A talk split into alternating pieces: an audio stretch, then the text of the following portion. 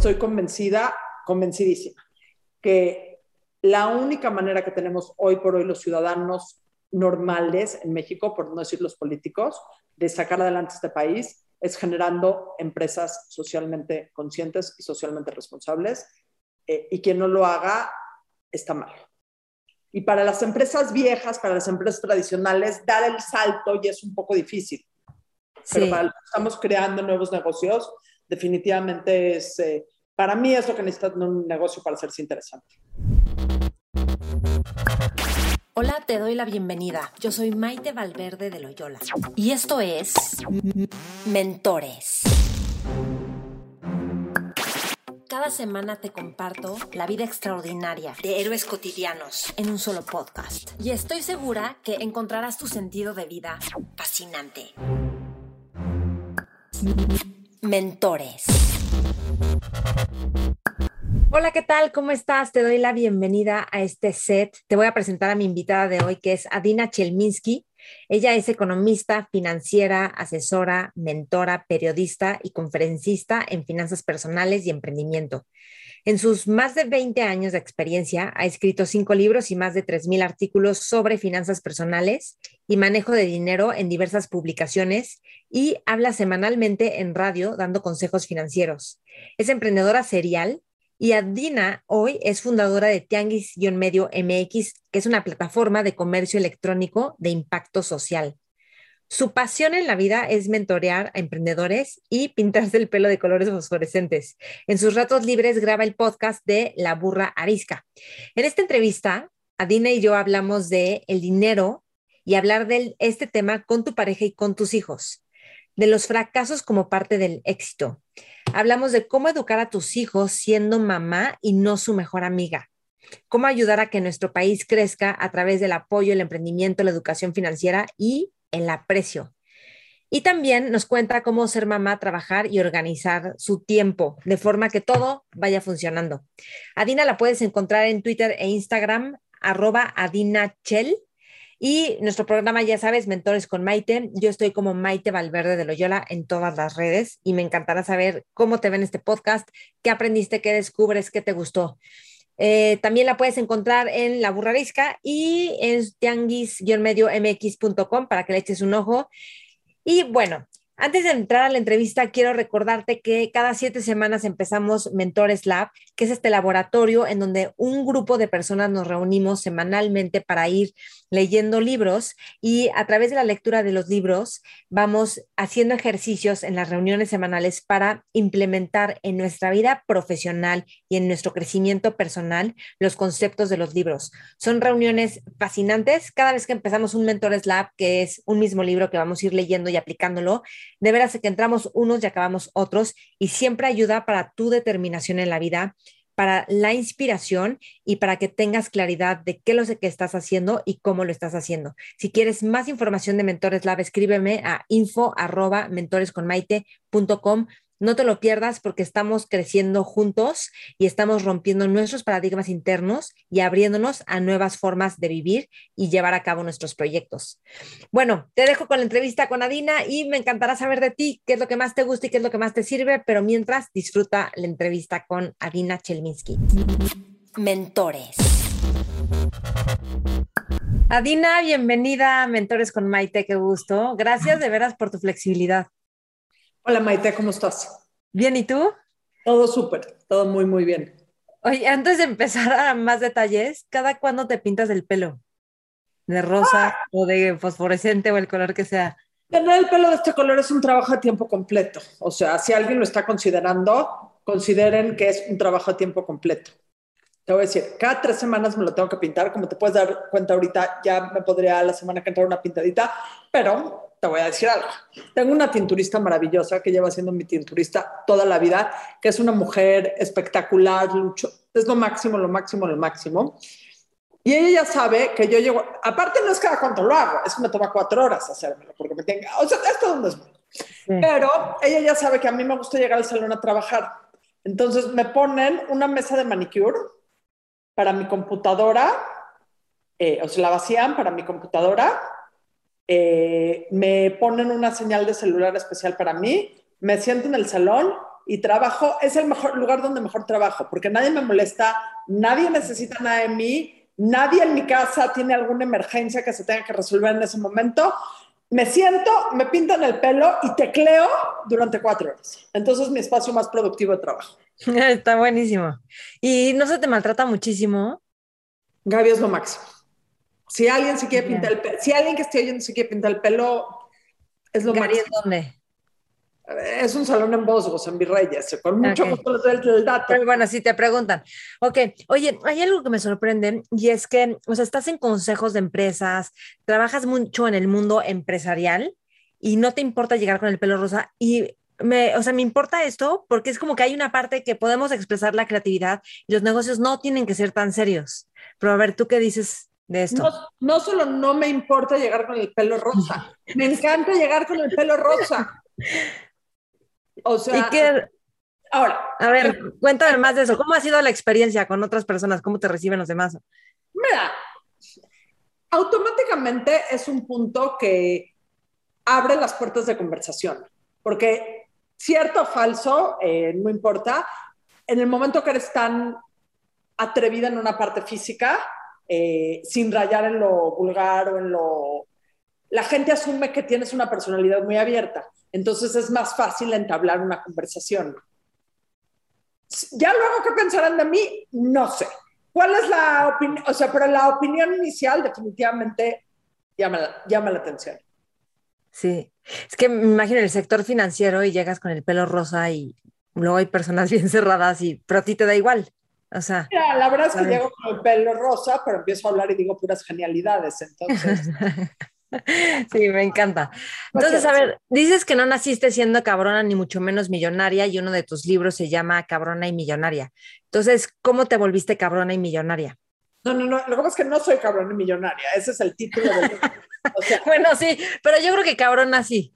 Bueno, cabrona en el sentido, y voy a decir la definición un poquito, es de las mujeres que son directas, perseverantes, que luchan por lo que quieren hasta conseguirlo, sin pretextos ni justificaciones. Y tu definición de millonaria, mujer que aprovecha su dinero al máximo, que tiene la visión y la ambición para pensar, sin importar su situación actual, en un mejor futuro para ella y para la gente que la rodea. Entonces, sí, un poco te has convertido en cabrona y millonaria, así. yo creo que he llegado a un punto en mi vida eh, en donde, mira, seamos completamente sinceras tú y yo, eh, automáticamente mujeres como tú y como yo, independientemente de los retos que enfrentamos por ser mujeres, nacemos en una posición de privilegio. O sea, es mucho más fácil estar empoderada cuando tienes educación, cuando vienes de una casa en donde se come tres veces al día, en donde tienes cierta red de apoyo eh, social y económico. Es muchísimo más fácil. Entonces, eso ayuda a ser una mujer empoderada y a crecer dentro de ese empoderamiento. Y el tema de el millonaria, yo creo que poco a poco, mira, estudié economía y estudié finanzas y Ujú. empecé trabajando en el sistema financiero.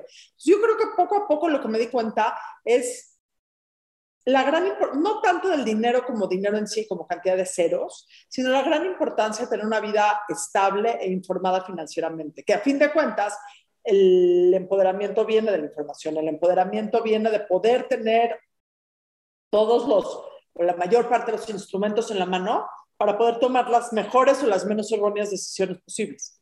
Sí, de acuerdo. Ok, entonces dime algo. Escuché, yo estoy vinculada con el podcast de Rockstars del Dinero, porque en parte como que fui la de la que se me ocurrió la idea de unir los mundos. dijo Javier. Ah, te dijo Javier, sí.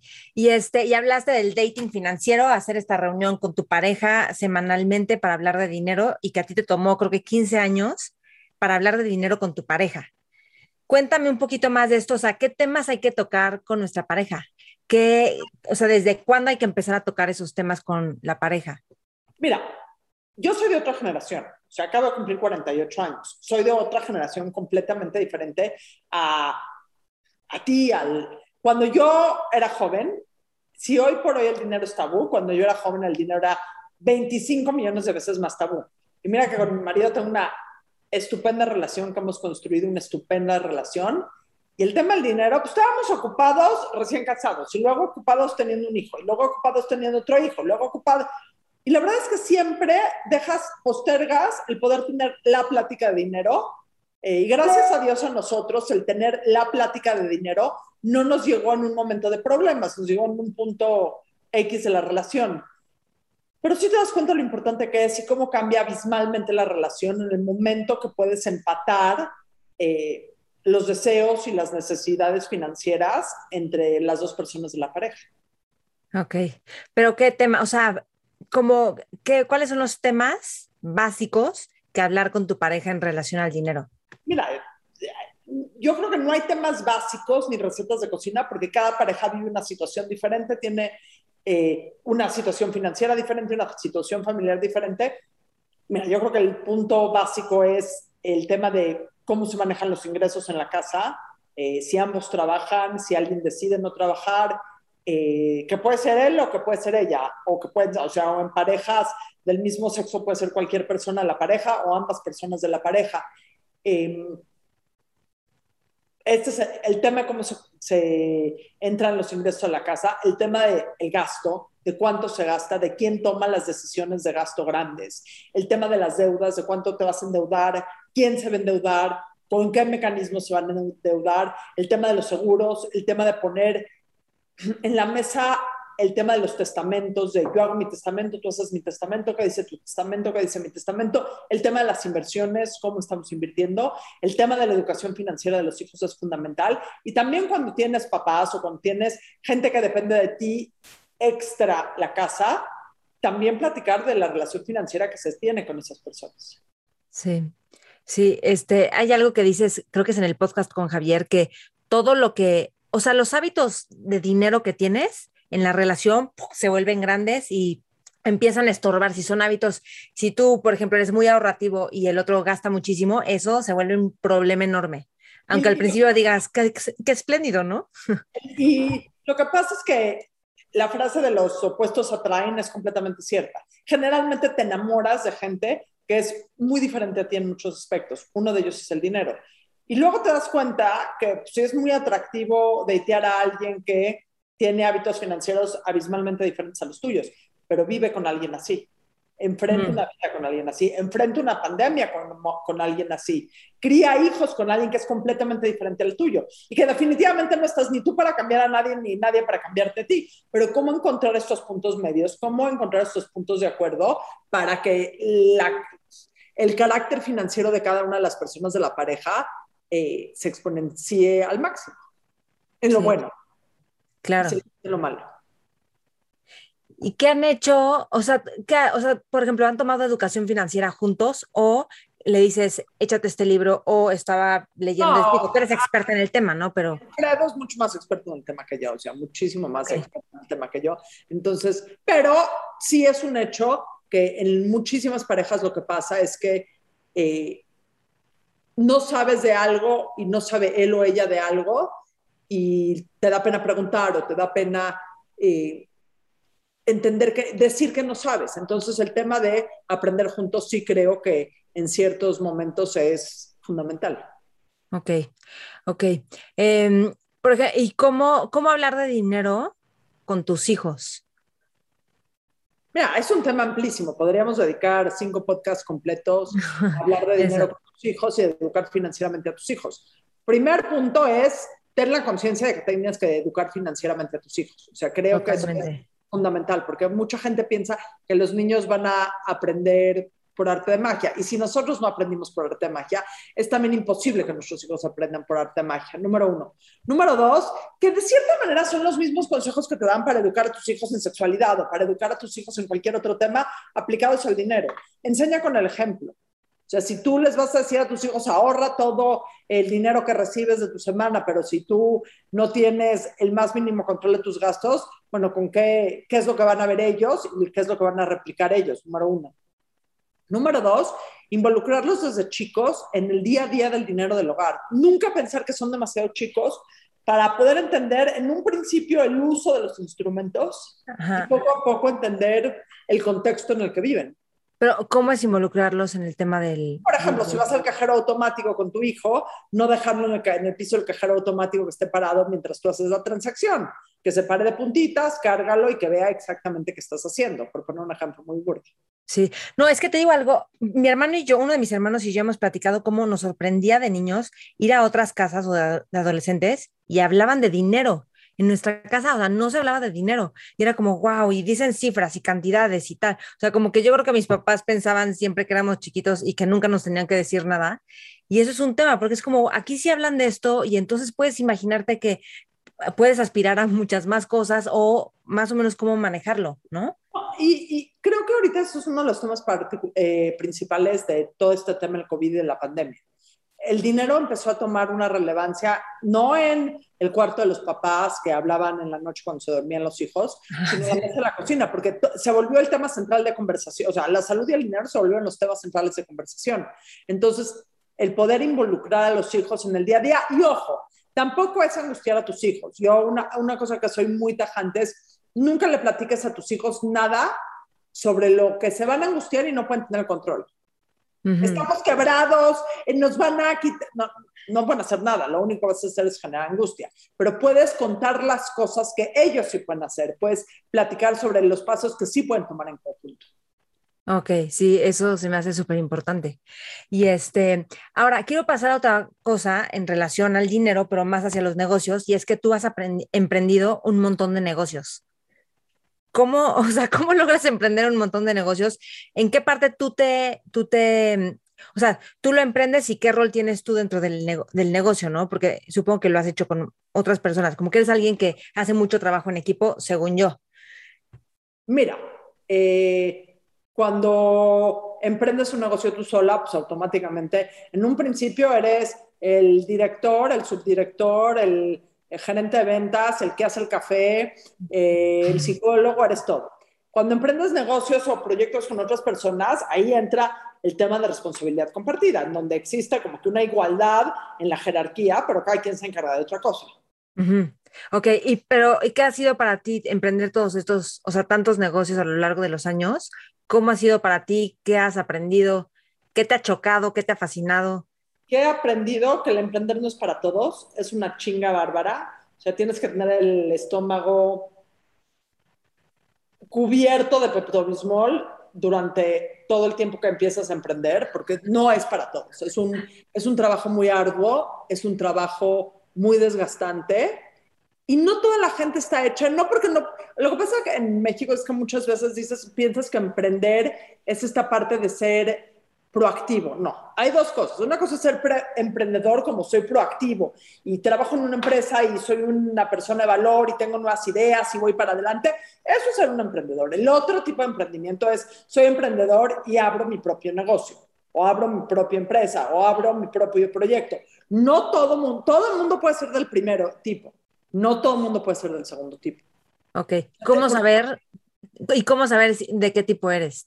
Uf, no sé, te, das, cuenta en el momento que lo haces, porque el ser emprendedor no es solo tener una buena idea, es tener la fuerza, las agallas, la suerte, la capacidad de ejecución para poder hacer esa idea realidad. O sea, las buenas ideas no llegan a ninguna parte. Los negocios o los emprendimientos exitosos son buenas ideas bien ejecutadas. De acuerdo. Ahora, cuéntame algún fracaso que tú hayas tenido en algún negocio y cómo lo viviste. No, he tenido, o sea, mi papá dice que él ha tenido negocios tanto como pelos tiene en la cabeza y ha tenido éxitos como los dedos que tiene en la mano. O sea, no, es un juego de ganar siempre. Eh, fracasos, mira, hay desde fracasos comerciales hasta fracasos que consideras tú personales, aunque el negocio sea un éxito eh, en dinero, o sea, no solo que el negocio sea un éxito en dinero, quiere decir que fue un éxito para ti en lo personal.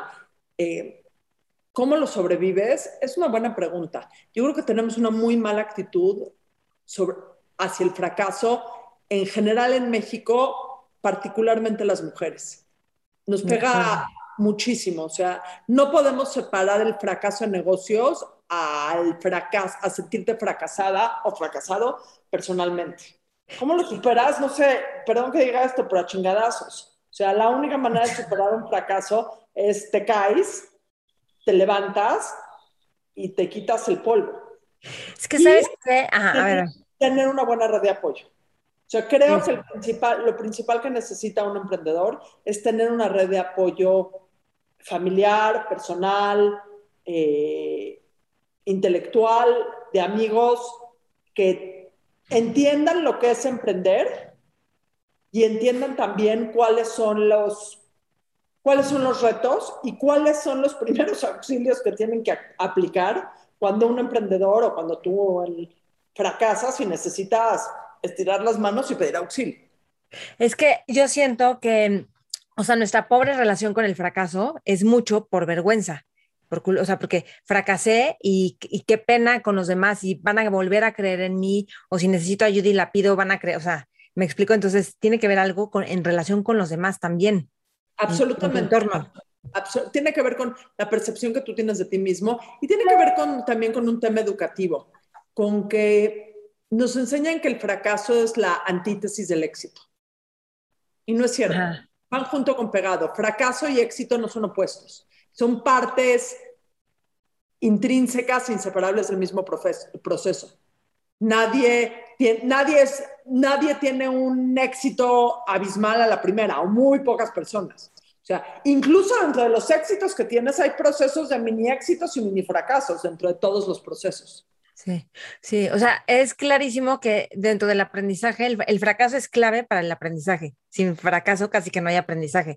Y la verdad es que emprender un poco es un aprendizaje constante, ¿no? Tiene, porque además de que te tienes que estar reinventando, tienes que ver qué sí funciona, qué no funciona, la gente se enoja, la gente no cumple, la, hay que, ¿no? O sea, hay que seguir conquistando al mercado.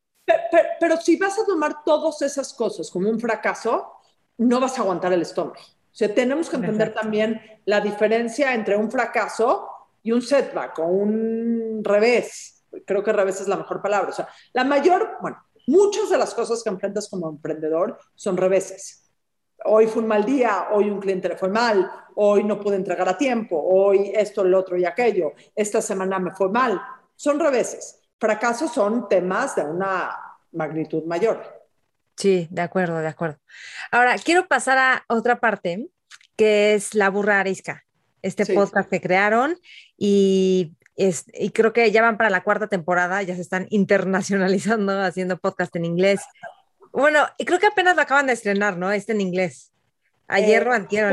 Salió ayer, salió esta semana. Salió ayer, entonces todavía no sabemos qué tanto impacto, o sea, yo he pensado en sacar podcast en inglés, no sé si la gente lo va a escuchar en inglés.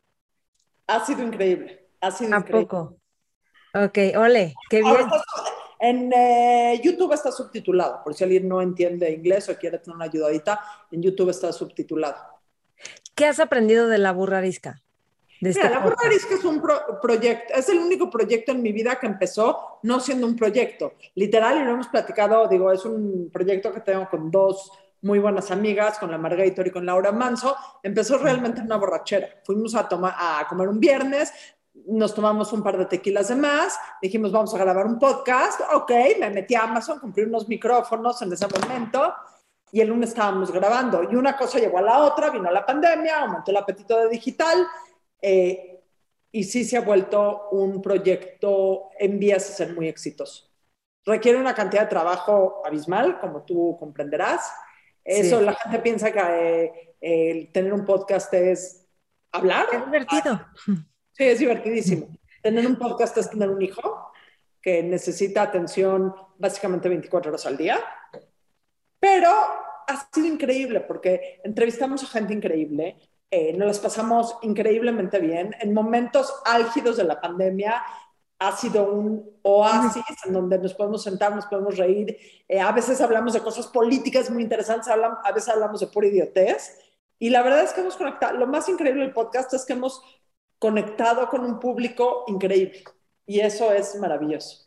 Sí, sí, qué increíble. Es que yo pienso, o sea, yo he pensado en ideas de podcast con, con, amigos distintos o igual y más bien yo llego a proponerles y la gente no sabe el nivel de compromiso. Entonces, pueden decir en la borrachera, va, vamos a hacer esto, pero todas estaban, digo, más o menos Ah, o sea, Laura Manso pues ha trabajado mucho en contenidos, ¿no? Y así, entonces a lo mejor más o menos tenía una idea, no sé de la Margator que tanto, pero, o sea, el tiempo, ¿cómo lo hicieron para que fluyera y para que todas dijeran, bajalamos y vamos a meter en nuestra agenda? Una coincidencia, porque empezamos, cuando empezamos eh, en el 2019, más o menos en septiembre del 2019, la idea o el plan era grabar quincenalmente y sacar un podcast quincenal. Y septiembre, octubre, noviembre, diciembre, enero y febrero grabábamos quincenal. Una vez cada 15 días, una tarde, eh, teníamos quien lo produjera, quien nos llevara a las redes sociales, punto. Y luego empieza la pandemia y por una parte ya no podemos grabar presencial, lo cual, con todos los retos que implica eh, técnicos, se vuelve una manera increíble de grabar más seguido, porque no era movernos al estudio y grabar cada 15 días. Ahorita prendíamos la computadora y grabábamos primero una vez a la semana, luego empezamos a grabar dos veces a la semana y luego ahora tenemos diferentes secciones tres veces a la semana. Pero se vuelve, o sea, el tema técnico eh, no presencial eh, definitivamente hace más fácil el tiempo, pero hay un chorro de tiempo administrativo, un chorro de tiempo de planeación, un chorro de tiempo de redes sociales. Sí, es muy, es... Sí. Lo que pasa es que fue creciendo poco a poco, entonces creo que fuimos llegando hasta donde hemos querido ir llegando según los tiempos de todas. ¿Y cómo preparan los temas? O sea, se reúnen y dicen, vamos a hablar de esto, estos son los puntos, o hoy que fluya y... Porque el jueves de chelas, punto, jueves de chelas que fluya o si traen unos puntos cada quien o qué?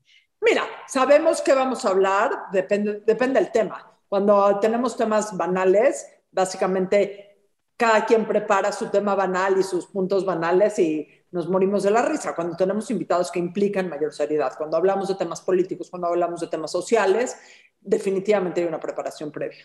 Sí, es que a mí me, o sea, se me hace muy curioso porque pueden hablar de temas banales, pueden hablar de pedos, o sea, pueden hablar de lo que sea y luego temas mucho más serios y más sofisticados. ¿Cómo le hacen para no perder a la gente y también invitar a alguien y que diga, o sea, pero hablan de eso en su podcast? ¿Cómo? ¿Cómo le hacen para decir? la gente. Así somos en la vida real. Si tú estás sentada con tus amigas en una mesa comiendo, hablas de todos los temas y se intercalan unos con los otros. O sea, básicamente, eh, eso es la vida. Yo creo que parte del, no quiero decir éxito, pero parte del apil que tiene el podcast es que somos como somos y somos como es la gente, porque sí mis hijos dicen que yo soy idéntica al podcast, solo que en el podcast digo más groserías porque me atrevo a decir más groserías. Pero soy idéntica, idéntica. Y Laura es idéntica y la Margarita somos idénticas. O sea, si hoy es una plática nuestra yendo a comer, es como si estuviéramos grabando un podcast. Y eso es lo que pasa en la vida, sobre todo en la vida de las mujeres, que evidentemente es el público natural que tenemos. Podemos, tú te puedes sentar con una amiga y hablar de tu pareja, de tus hijos, de López Obrador, eh, de la operación de las chichis y de temas de dinero en, los, en 15 minutos todo. Y todo el mundo entiende y a nadie se le va la onda. Y todo el mundo puede opinar de todos los temas. Y eso es un poco podcast. Sí, de acuerdo. ¿Y a ti no te preocupa como de repente dar ideas que con las que luego ya no coincides o algo así? ¿O es como yo estoy cambiando y eso es lo que dije en ese momento y hacer el ridículo me da igual? O sea. O sea, no creo que nunca hemos hecho el ridículo. Para mí hacer el ridículo tiene que ver con otras cosas completamente. O sea, yo creo que nunca hemos llegado nada a hacer el ridículo. Yo creo que ser auténticas no tiene que ver con hacer el ridículo nunca. Eh, yo creo que a la gente le vale madre si haces el ridículo. O sea, el único que es juez de sus propios ridículos es uno y yo la verdad es que soy bastante laxa en esto.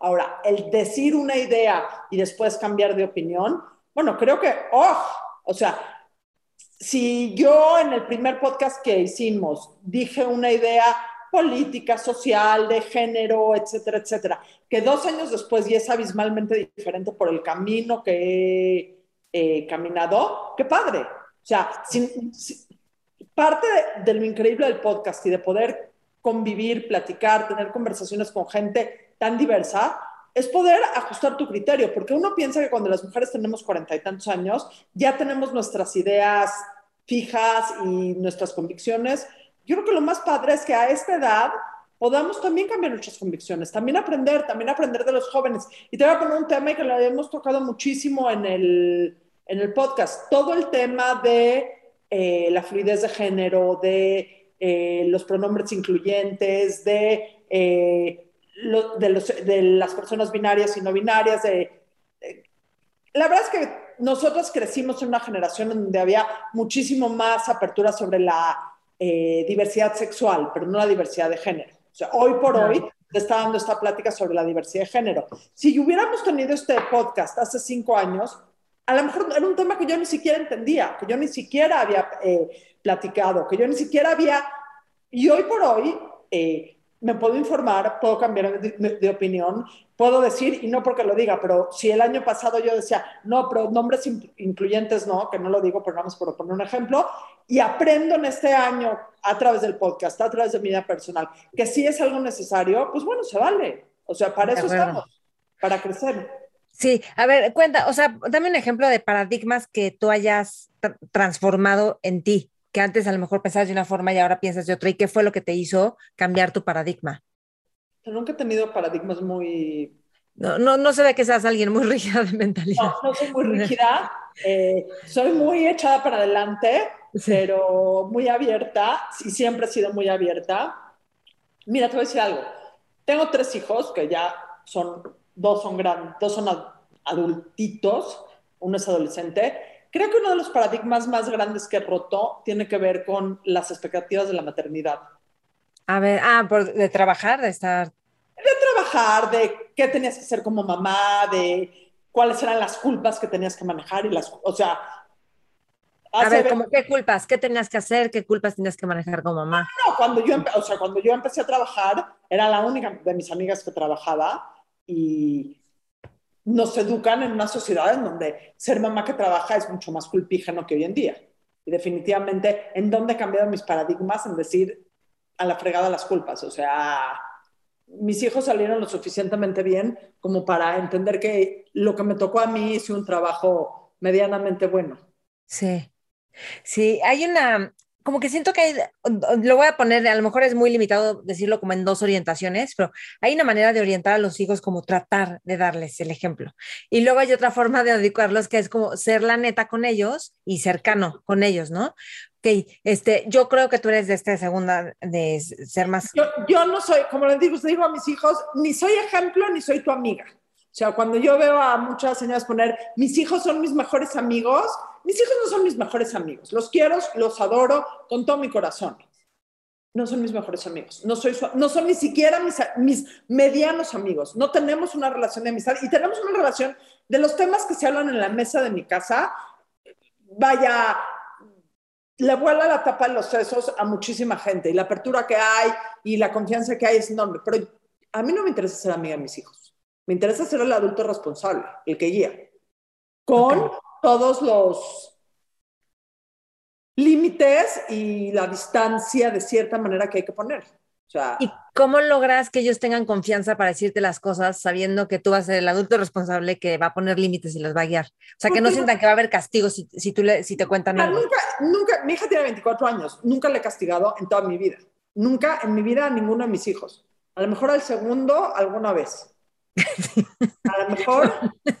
no sé qué hizo. A lo mejor ahorita estoy pensando, pero, o sea, el ser el adulto responsable no implica ser el capataz, implica ser el. El faro a donde se pueden acercar si tienen un problema, quien te puede orientar, pero yo creo que ya después de una edad no eres el que los obliga a ir a cierto camino, eres el faro que orienta y el hombro que escucha si se equivocan. Ok, y cuando son más chiquitos, porque ahí sí tienes que como que ayudarles más a que tomen decisiones, más chiquitos, porque pues a lo mejor ellos así natural no quieren, quieren chocolatín, no quieren este pera, ¿me explicó? los tienes que ayudar un poquito, como que tomar un poco más decisiones por ellos. Ahí, ¿cómo, ¿Cómo manejabas eso con ellos? Mira, te voy a decir la verdad, cuando yo di a luz de mi primera hija, teníamos una maestra psicoprofiláctico, imagínate ese cuánto fue, y que me sigo acordando, que mientras estaba embarazada, yo todavía no tenía hijos, y nos dio una plática un experto en X, Y, Z.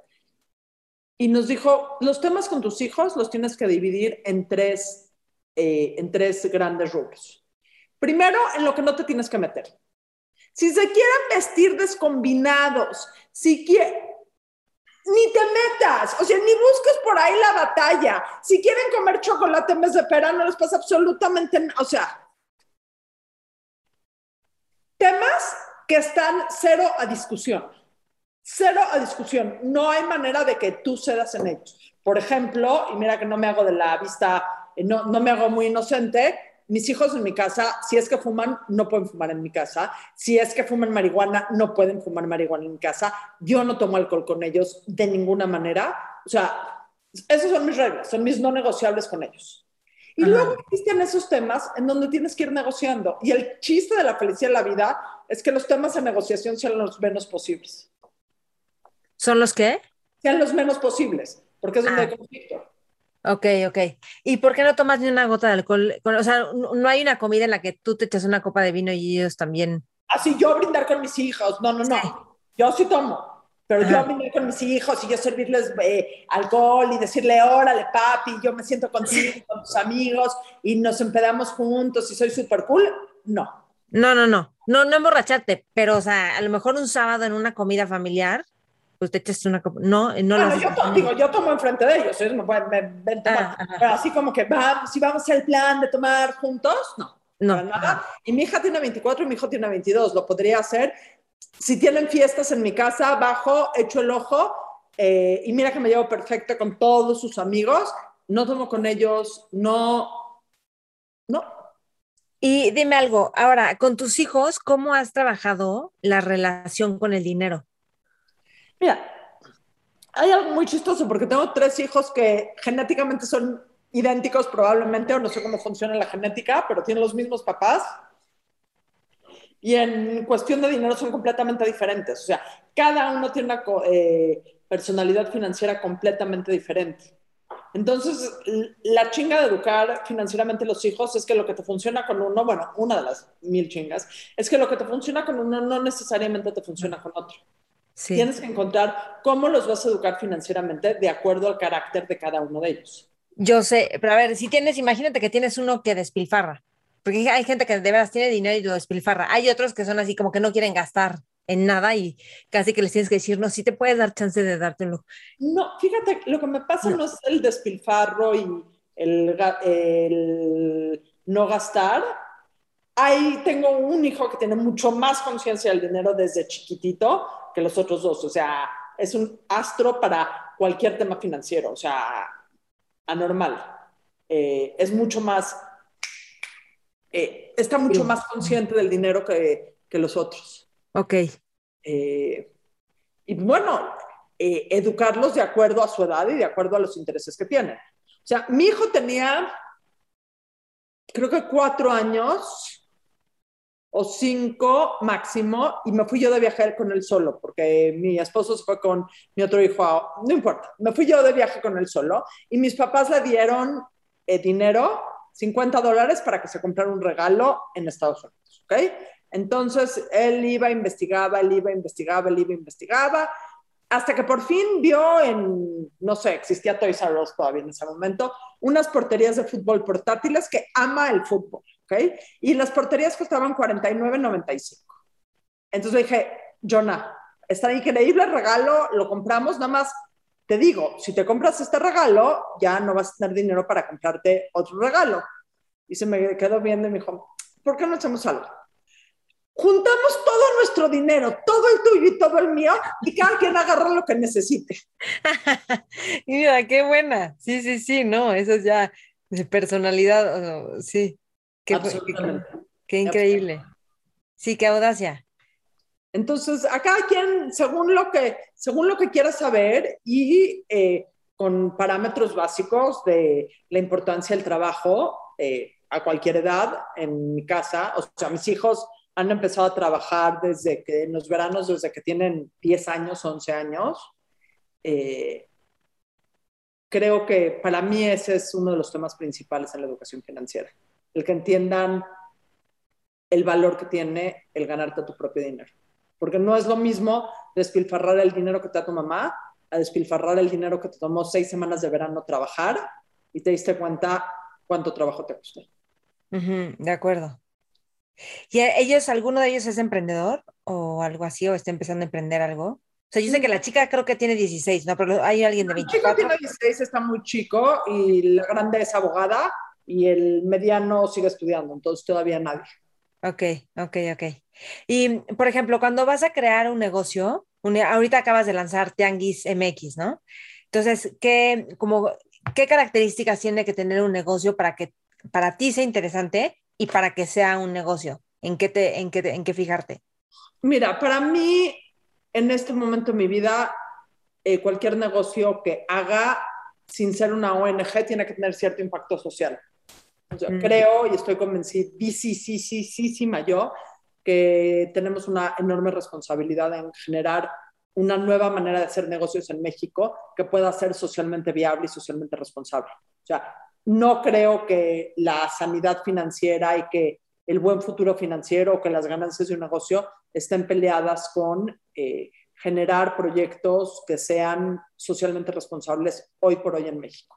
Porque estoy convencida, convencidísima, que la única manera que tenemos hoy por hoy los ciudadanos normales en México, por no decir los políticos, de sacar adelante este país es generando empresas socialmente conscientes y socialmente responsables. Eh, y quien no lo haga está mal. Y para las empresas viejas, para las empresas tradicionales, dar el salto ya es un poco difícil. Pero para los que estamos creando nuevos negocios, definitivamente es, eh, para mí es lo que necesita un negocio para hacerse interesante. Ok.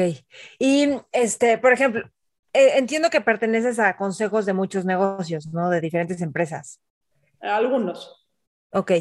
¿Qué haces para, o sea, si tú ves que, por ejemplo, están teniendo una idea retrógrada, por así decirlo, o que no hay un interés este, social, ¿cómo le haces para empezar a cambiar la mentalidad? Ah, no, no, vaya. No, no es tu papel. Los, negocios son para mí. sí, y esa fue mi pregunta. Yo, no, yo no soy juez de absolutamente nadie. Cada quien puede decidir emprendiendo cuál es el camino y cuál es lo que le llama la atención y cómo les quien quiera hacer un negocio que sea quemar billetes de dinero y si lo ves como negocio, adelante. Yo te digo lo que es para mí en lo personal, un negocio al que yo le quiero dedicar tiempo, dinero y esfuerzo. Eh, si alguien de mis mentorados, si alguien en el consejo quiere hacer un negocio que tenga que ver con algo que no sea socialmente correcto, digo, mientras eh, no prostituyan a nadie y no asesinen a nadie y no infrinjan la ley, está perfecto. Está perfecto. Ok, ¿cómo se ven estas sesiones de consejo? ¿Cómo es la dinámica? ¿Qué es lo que tú aportas? Mira, depende muchísimo de, el claro. o sea, depende muchísimo. Es como decirle a un médico, ¿qué ves cuando ves a un paciente? Bueno, depende del paciente, depende de que esté enfermo, depende de la relación que tengas con él, depende del momento de la empresa, depende de lo que necesita la empresa de ti depende muchísimas cosas. No hay tal cosa como un machote de asesoría, un machote de eh, consejo. Digo, tampoco estoy en el consejo de Telmex, en donde me imagino que en el consejo de Telmex tienen una orden del día idéntica para todas las juntas de consejo. No, para nada. Eh, yo, depende de cada negocio, cada momento. Eh, te, voy a, te voy a cambiar la pregunta imagínate que hay alguien que tiene una empresa y quiere empezar a formar un, consejo para que le ayuden a la empresa. ¿Qué es lo que tiene que considerar para estas juntas de consejo? Mira, yo creo que lo primero es, eh, el, depende del tamaño de tu empresa, te tienes que eh, aconsejar con un abogado, porque el trabajo de, sobre todo si tienes inversionistas en la empresa, no es abrir un consejo y ya. O sea, el consejo tiene cierta responsabilidad y la formación del consejo tiene que adecuarse a ciertas formas y a ciertos parámetros de las condiciones de inversión. Entonces, no es algún consejo, invito a quien yo quiera, es, bueno, ¿qué dicen los abogados según la estructura legal de tu empresa, según los inversionistas que tienes, eh, la composición eh, del consejo, cada cuánto se tienen que reunir, eh, cuáles son los asuntos que competen al Consejo, cuáles son los asuntos que no competen al Consejo. Eh, o sea, si, si ya estás en el momento de que necesitas un consejo en tu empresa, sí necesitas eh, acercarte a un abogado. Si lo que quieres es un consejero en tu empresa, alguien que te mentoree y te asesore, entonces busca a alguien que admires y dile, oye, te admiro, déjame platicarte de, mi negocio, eh, ¿qué harías tú? Y yo, toda la gente que conozco, no creo que haya ninguna que te diga que no. Ok. Y dime algo, yo sé que también das mentorías y depende la persona, el negocio, igual es lo mismo, depende, pero, o sea, cuando alguien busca una mentoría, ¿qué es lo que, o sea, qué es lo adecuado que tendría que preguntarte o cómo sacarte el mayor provecho, por decirlo de alguna forma? Mira, yo creo que en cualquier proceso de mentoría, lo que saca mejor provecho es el llegar con el mentor adecuado para el tema adecuado, el tema particular que tienes, porque si llega a mí alguien a preguntarme un tema legal, pues no tengo la más remota idea, o si llegan a preguntarme un tema contable, básicamente sé poco. Entonces, llegar con el mentor adecuado eh, y generar una buena relación con el mentor, que ojo, no te tienes que hacer amigo de tu mentor, tus mentores nunca, es lo mismo que la relación con los hijos, o sea, tus mentores no son tus amigos, son el, adulto, son el adulto responsable en una relación en donde están dando un consejo. Eh, y poder generar una buena dinámica, poder construir una relación. Si tú esperas que la primera reunión con un mentor te dé los consejos más sabios de la historia, lo dudo. Sí, no, no. A una relación progresiva en donde se afina la relación y van saliendo mejores consejos. Sí, ¿Qué, o sea, que como, como, ¿dónde das mentorías? O sea, por tu cuenta o, no sé si en Victoria 147 también das. Ah, eh, doy mentorías en Victoria 147, eh, dirijo una aceleradora y un programa de incubación que se llama Catalyst, eh, en donde dirijo y también doy mentorías. Ok, ay, qué increíble. ¿Qué aprendes de los emprendedores? ¿Qué has aprendido? nada en la vida me gusta más que dar mentorías. Nada. ¿Por qué? Sí, sí, he leído que dices eso. ¿Por qué? Porque no hay nada más increíble que ver a una persona con las ganas de iniciar algo nuevo. Y mira que no todos los mentorados son jóvenes, ni todos los mentorados son eh, eh, chavos de 18 años con una idea tecnológica. No hay nada más increíble ver a gente que tiene fe en lo que está haciendo y quiere sacar algo adelante. Nada, nada. Es el mejor antidepresivo, el mejor, eh, la mejor píldora de la felicidad. Sí, y dime algo, ¿cómo organizas tu tiempo? O sea, sospecho que eres bastante organizada para tener tus emprendimientos, para dar mentorías, para dedicarte también a tu familia, al podcast, o sea. Hago listas como loca, o sea, la cantidad de árboles que yo he matado haciendo listas no me da nada de orgullo, hago muchísimas listas, llevo mi vida, o sea, soy soy muy rígida en mis horarios, muy estructurada en mis horarios. Eh, ayuda mucho también, y no sé si el rango demográfico de mujeres que nos están oyendo, pero ayuda mucho también que mis hijos son grandes. Ya. Claro.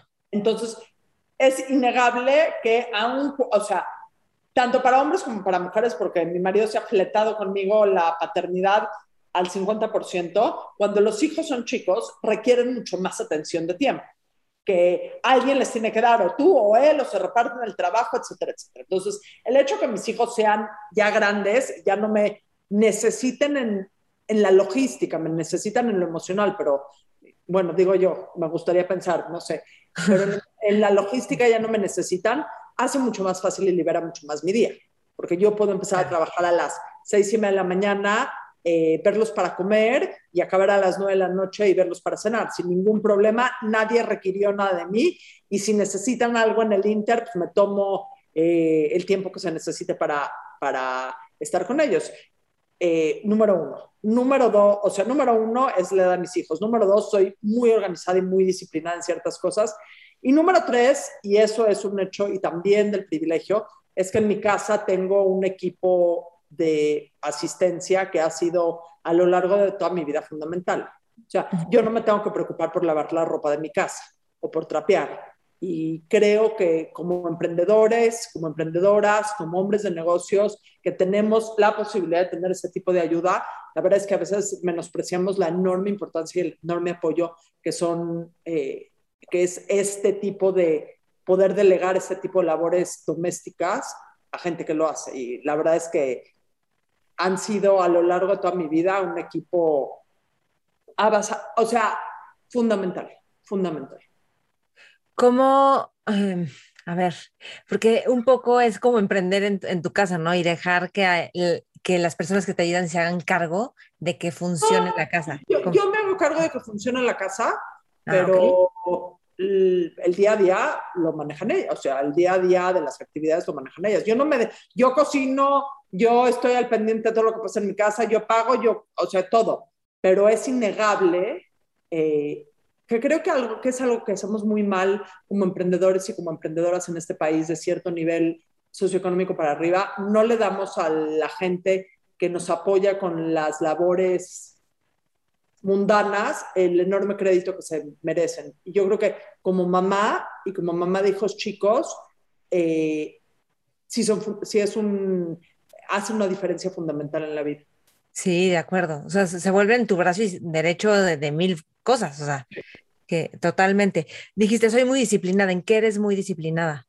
En todo, la hora que me levanto, la hora que hago las cosas, eh, cómo sigo mis horarios, qué día hago el súper en mi casa. El súper se hace en mi casa los domingos a las 8 de la mañana. O sea, soy muy disciplinada. Okay. ¿Lo haces online o, vas al súper? Lo hago, ¿Eh? lo hago online. Ah, online, online, ok. Ok, y, y, dime algo, este, ah, ¿a qué hora te levantas? ¿A las seis y media? Que dijiste seis y media. Mira, gener si me logré levantar a las seis, tengo problemas de sueño, entonces, a las seis, y, mi despertador suena a las seis y media. Ok. entre semana. Entonces, generalmente estoy despierta antes, pero seis y media estoy afuera de la Ok, ¿y a qué hora te duermes? Ah, no, voy a acabar de grabar esto contigo y casi casi me voy a poner la pijama. ¿A poco? No, pero no me duermo muy tarde, acabo rendida.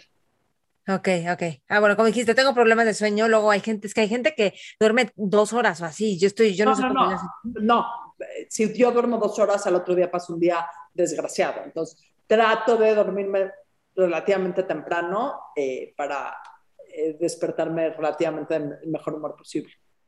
¿Hay algún hábito que te haya costado trabajo implementar en tu vida y que a lo mejor es parte de tu vida y que, rico, pero que a lo mejor te tomó años o meses en, que fuera fácil? Mira, en una época de mi vida fumaba. Dejar de fumar ha sido una verdadera monserga. O sea, eh, hoy, cada día que no fumo, eh, le doy gracias. Pero es una monserga. Ahorita, o sea, no fumo por salud, no porque no tengo ganas. Claro, claro, sí. Pero ah. sí, sí fue, muy difícil. De acuerdo. Y hoy por hoy hay veces que sí caigo y me fumo un cigarro, lo cual está pésimo, pero sí es un hábito que me cuesta mucho trabajo. ¿Y tienes alguna práctica espiritual o de meditación o que te bañes con agua fría o que cosas así? Nada. Nada, ok. Pintarme el pelo de rosa cada tres semanas en el Exactamente. O sea, soy, y sé, todo el mundo me dice lo increíble que es tener cuadernos de gratitud y meditar, etcétera, etcétera. Y seguro me hace falta. O sea, no dudo que me haría mucho bien, pero no, no hago nada. Ok. ¿Y a qué hora lees? Porque eso sí, según yo, haces mucho, ¿no? Generalmente antes de dormir leo y luego si en la tarde, por ejemplo, tengo, eh, estoy esperando para una junta, llevo mi libro en mi bolsa y leo mientras estoy ahí. Leo en el coche cuando voy de un lugar a otro. Tengo bastante bien coordinado eso para no marearme. Entonces leo en el coche mientras eh, voy a algún lado. ¿Qué, estás leyendo ahorita? Ahorita estoy leyendo Tianguis MX 24 horas al día. Básicamente, eh, el último libro que leí fue Salvar el Fuego de Guillermo Arriaga. Ok, ah, qué bien, qué padre. Oye, a ver, cuéntanos de Tianguis MX, este proyecto que acabas de emprender y cómo va. ¿Cómo va? Lento pero seguro, no va muy bien. Eh, Tianguis MX es una plataforma de comercio electrónico justo que busca empoderar a los marchantes de los mercados públicos para que tengan las herramientas para poder competir con eh, las grandes cadenas comerciales. Porque son una parte importantísima de México, B, tienen productos que, nada, o sea, la, la, diferencia en calidad entre los mercados y los supermercados es abismal. Totalmente. El servicio que hay, eh, que tienen los marchantes, no es el servicio que tienen las grandes tiendas. Y regreso al punto, si te da lo mismo comprar al mismo precio, con mejor calidad, a un marchante de un mercado que en una plataforma en línea que nada más es más fácil, eh, ¿por qué no les damos a ellos la capacidad de tener la facilidad de poder vender por ahí? Y eso es. ¿Y cómo fue el proceso? O sea, tú fuiste con marchantes y les dijiste, oigan, este, este rollo les interesa. ¿Cómo, ¿Cómo fue eso? ¿Cómo te recibieron ellos? Es la mejor gente de México. Para mí, y sigo haciendo rondas por los mercados tres veces a la semana, no hay regalo ni privilegio más grande que ir a los mercados públicos o platicar con la gente. Ni una, ni uno, ni uno, ni uno. Es un privilegio entender el tipo de gente que son. Son la gente más admirable que hay en México. Eh, para mí es un privilegio. ¿Por qué es la gente más admirable? Bueno, ¿Qué admira? Una, una, señora que trabaja en un puesto del mercado se levanta a las 3 de la mañana para llegar a la central de abastos a las 4 para tener todo en su puesto a las 8 de la mañana que abre el mercado, trabaja de 8 a 7 de la noche, probablemente tenga hijos que de alguna u otra manera tiene que, que atender. Y tiene que ver con las malas caras de los clientes que no consideran... La verdad es que hay una divergencia de poder bien gacha en México, pero sí es sí. gente súper, ultra, recontra admirable eh, con el mejor servicio, con las mejores ganas de salir adelante. Eh, mi, gran, mi gran miedo de Tianguis no es que fracase por el impacto que puede tener o financiero o emocional en mí, sino que fracase y no pueda darle a los marchantes de los mercados lo que quiero darles. Ok, wow. Y ellos, o sea, porque al final la relación con el marchante, lo padre también es llegar con él y que te diga, y a ver, no sé qué, y hoy tengo buenísimo la, la, la plataforma tiene un sistema de chat, o sea, tiene integrada una parte social padre. Ok, ok, ok. Y, pero, o sea, hay alguien que los recoge en los mercados y, y lleva a la casa de las no, personas. Los, la mayor parte de los marchantes hoy en día entregan. Ok, ah, bueno, ahí está, ahí está la relación. Sí. Sí, ¿Y la cómo les...? Uh -huh. di, di, di. La mayor parte de los marchantes tienen a alguien que les entrega y tienen su área de entrega limitada. Si tú usas la plataforma, te pide tu ubicación y te dice qué marchantes están a una distancia que sí te entregan de tu casa. Ok. ¿Y cuántos mercados tienes ahorita? Hoy tengo 17 mercados. Tengo 103 marchantes. Digo, acabamos de empezar. Y Ole. tengo algunos marchantes, o sea, del, no todos los marchantes son de mercados, algunos son independientes. Entonces, a ver, por ejemplo, o sea, tú puedes preguntar a tu marchante del mercado, oye, ¿ya sabes de esto, de Tianguis MX? Me encantaría, me encantaría. Y nosotros vamos, les damos todo, todo, o sea, algo que quedó, que, que, o sea, que es increíble es que todo, absolutamente todo es gratuito para los marchantes. Todo, okay. todo. No les cobramos comisiones, no les cobramos entrada, no les cobramos nada. Les damos todo el material que, te, que te quieran, toda la capacitación que quieran. Eh, Ah, eso está increíble. Entonces, si ellos no saben cómo los contactan a ustedes, en la página se meten y ahí los contactan. Quiero vender, dice, quiero vender. Y aparte tengo un equipo de gente eh, que está encargado de hacer onboarding eh, personal. Incluso cualquier marchante hoy por hoy que todavía es un negocio relativamente, bueno, no relativamente, muy, muy, muy pequeño, eh, tengo gente que va y conoce a todos los marchantes. Yo conozco a todos los... Mentira. De los 103 marchantes que tengo, creo que no conozco como a 10. Conozco okay. a todos. Ole. Qué increíble. Increíble. Sí. Increíble. Y te puedes Le... imaginar que ahí el pelo rosa sirve mucho, porque nunca me ven una vez y nunca se olvidan de mí. Sí, no, de ti han de pensar que, está, que eres extranjera. O sea, te pareces extranjera. ¿Estás Pero de acuerdo? Conozco básicamente a todos. Sí, fíjate que y como yo te conocí, digo, cambiando de tema, estábamos en una, o sea, tú no sabes, pero estábamos en, una, en, un, en un evento de estos de Victoria, de la Victoria, de Victoria 147, era el, cuando iba a estrenar el libro de ellas. Sí. Yo, yo, estaba sentada hasta adelante y tú te sentaste al lado de mí.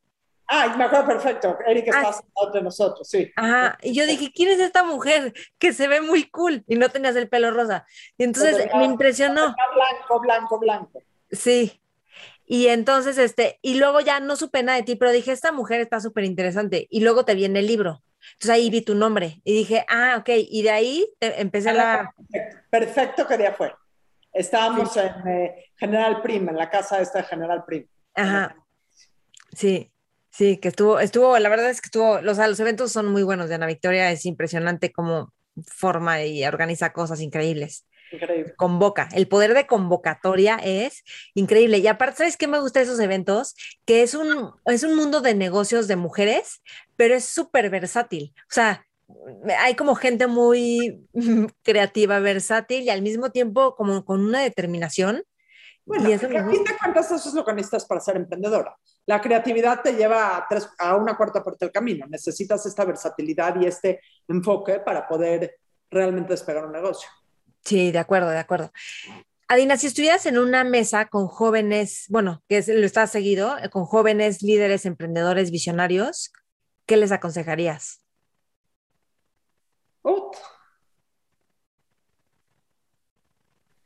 Te voy a decir algo y no es mío, es de Elon Musk. Pero la leí no hace mucho tiempo y le escribió alguien a Elon Musk a decir, no sé si un tuit o un mail o no tengo idea, o sea, le dijo, Elon, dame unas palabras de motivación. Y Elon Musk le contestó, si necesitas palabras de motivación mías, estás en el lugar equivocado, estás en el negocio equivocado. Necesitas tú tener la fortaleza interna y los elementos internos para poderte motivar tú a ti mismo. No porque no te puedas caer, no porque no puedas estirar la mano, pero si necesitas encontrar motivación de alguien como Elon Musk o de alguien como un... men- Si no tienes la motivación adentro de ti, estás en el lugar equivocado. Y a ti, tú como generas, o sea, ¿qué te motiva a ti internamente? A mí que me motiva internamente, me motiva dos cosas. Me motiva abrir brechas para mujeres, o sea, abrir zanjas para mujeres, el poder abrir caminos para mujeres. eh, y me motiva México, la verdad. Eh, ¿En qué sentido te motiva México? Bueno, que creo que tenemos una responsabilidad enorme los que podemos estar grabando un podcast o los que podemos estar enfrente de una computadora o teniendo una cuenta de celular oyendo un podcast, tenemos una responsabilidad enorme por el bienestar de este país y por hacer un país próspero para todos. Y no estoy hablando ni de políticas populistas ni socialistas, nada, nada, nada. Vaya, soy economista, soy financiera, soy una fiel creyente del libre mercado y de todas las buenas cosas que trae el libre mercado. Pero creo que la responsabilidad que tenemos hoy con generar nuevos modelos de negocio en México es una de las cosas que me motiva enormemente. A ver, como qué otro, o sea, un modelo de negocio nuevo es el que tú estás haciendo en Tianguis MX. ¿Algún otro? Digo, tengo un cuate que tiene una escuela de programación eh, eh, a precios inclusivos para que los chavos de cualquier nivel socioeconómico aprendan a programar y encuentren eh, trabajo en grandes empresas. ¿Cómo se llama esta La escuela? empresa se llama DBF, D-E-B chica, punto F. Ok, Dev F, ok. Pues ya, para que si alguien lo escucha y sabe de alguien que puede interesarle. Para mí ese es el mejor modelo de negocios que hay en México. O sea, esos chavos son mucho más chicos que yo, son mis ídolos absolutos. El poder tener una visión de lo que es educación que sirva inclusiva eh, para las empresas y para México, increíble. Sí, wow. Cuando yo estaba más chica y decían, es que los jóvenes, ya hay que escuchar a los jóvenes y no sé qué, yo decía, lo sentía como discurso chafísima político, que ni- y ahorita entiendo y digo, no, ya entiendo por qué, de veras que traen un mindset, o sea, increíble, empiezan a ver lo que está faltando, que tú ya no te das cuenta porque tú ya eres de otra generación, increíble. Y, y no todos, ojalá y pudiéramos hablar de que todos los jóvenes son así. Yo creo que también hay un enorme eh, campo de acción para, para que muchos jóvenes se activen en el área que se quieran activar y de la manera que se quieran activar. Sí. Dime tres personajes que super admires de la historia, vivos o muertos, y por qué. Winston Churchill es el primero, eh, porque fue un, gene- o sea, fue, además de que es un personaje súper humano y súper con enormes defectos que ahorita todo el mundo descalificaría, fue el líder en la Segunda Guerra Mundial. Warren Buffett, porque es mi ídolo financiero absoluto y porque si no has visto el documental Becoming Buffett, velo porque es el tipo más Ay, visto. increíble, in- increíble del universo. ¿Dónde está el documental? No sé, en Amazon, en Apple, en Ok. alguna de esas plataformas. o en alguna Ah, lo voy a buscar. En Netflix creo que no, pero en alguna de las otras dos.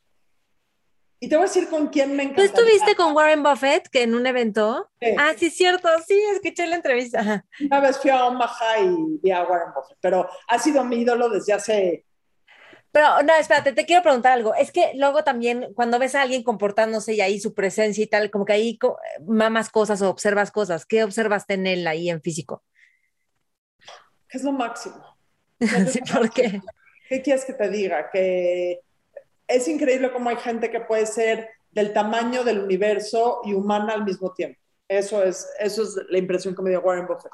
Y te voy a decir quién me encanta como mujer y no porque eh, Megan Rapinoe, que es la, eh, no presidenta, que es la, eh, está en el equipo de soccer en Estados Unidos, es la, ¿cómo se llama? No la directora, la, la capitana del equipo de soccer femenil de Estados Unidos. Uf, wow. No sé si va a ser en la historia mundial tan trascendental como Churchill o como Buffett, pero mis respetos, mis respetos por ¿Por qué? cómo ha logrado hacer, marcar una línea de valor en, en su vida. Es una mujer que es deportista profesional, pero es activista, pero es, es visionaria, la verdad es que increíble. Ok. Dime algo ahorita que dijiste deportista, ¿qué opinas de las deportistas que se están manifestando por la salud mental y todo el estrés y toda la carga? ¿Qué, ¿Cómo ves? yo creo que todos nos necesitamos manifestar por la salud mental. Eh, tienen absolutamente toda la razón. Eh, lo que me duele mucho es que el énfasis, y nuevamente me voy a ir al tema de, de la desigualdad que hay en México. Eh,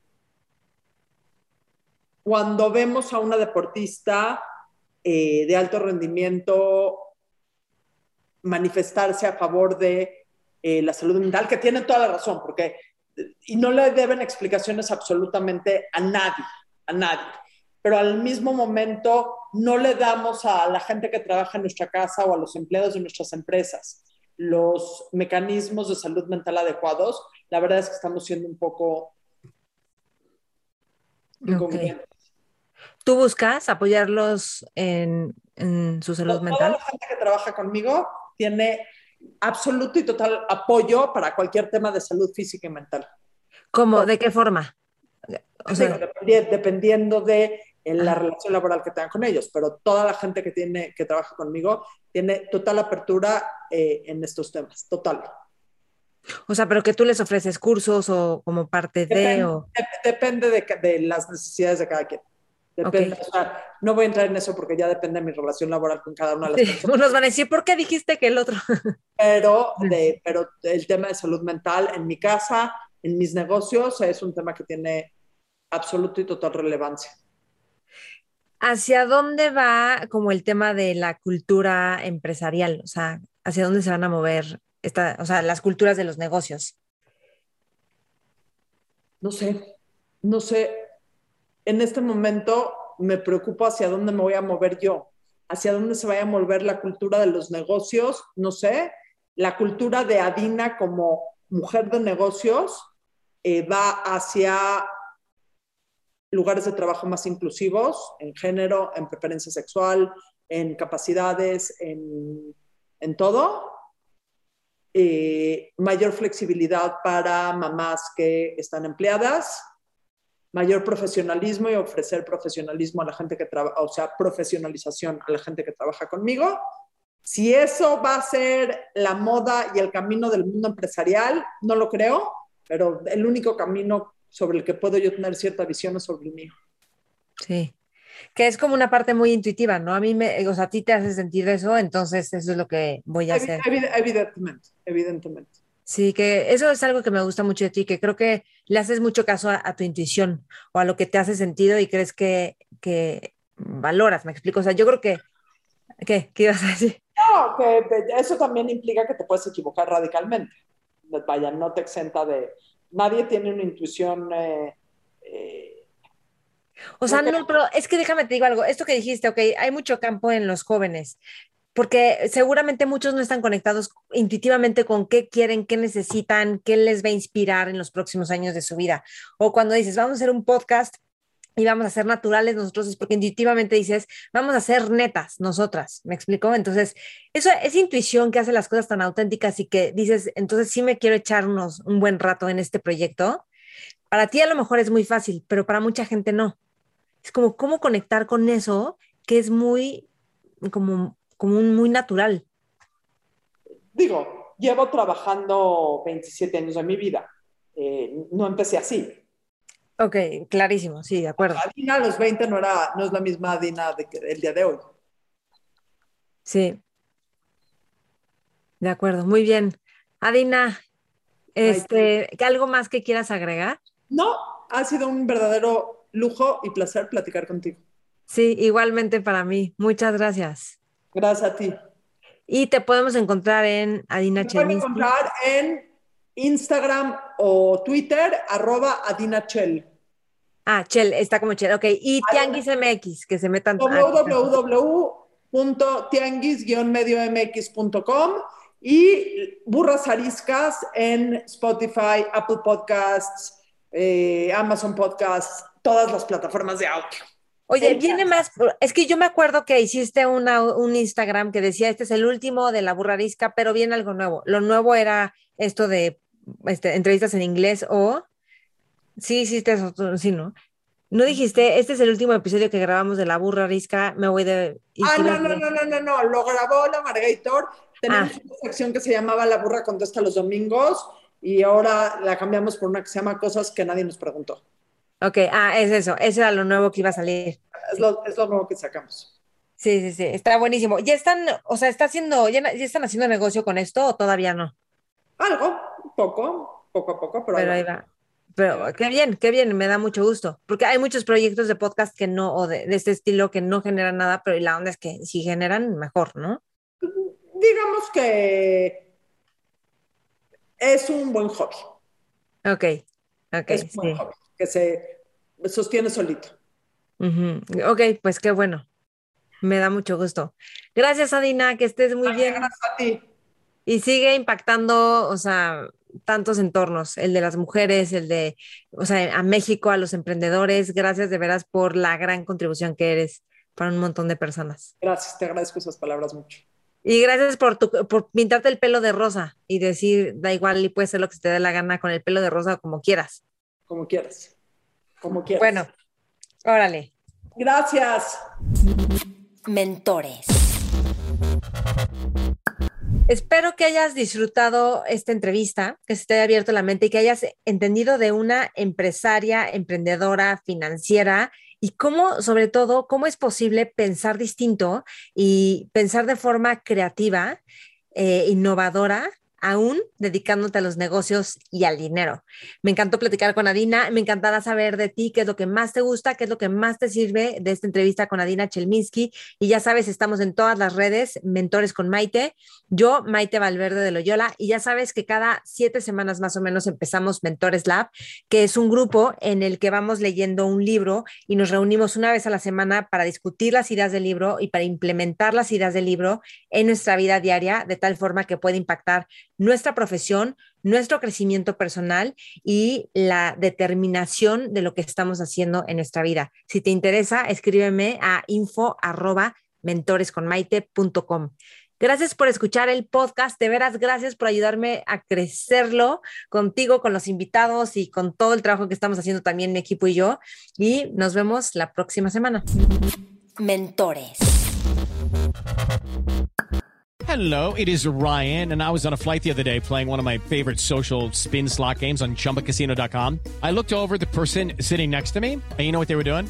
They were also playing Chumba Casino. Coincidence? I think not. Everybody's loving having fun with it. Chumba Casino is home to hundreds of casino style games that you can play for free anytime, anywhere, even at 30,000 feet. So sign up now at chumbacasino.com to claim your free welcome bonus. That's chumbacasino.com and live the Chumba life. No purchase necessary. DTW, void, prohibited by law. See terms and conditions 18 plus.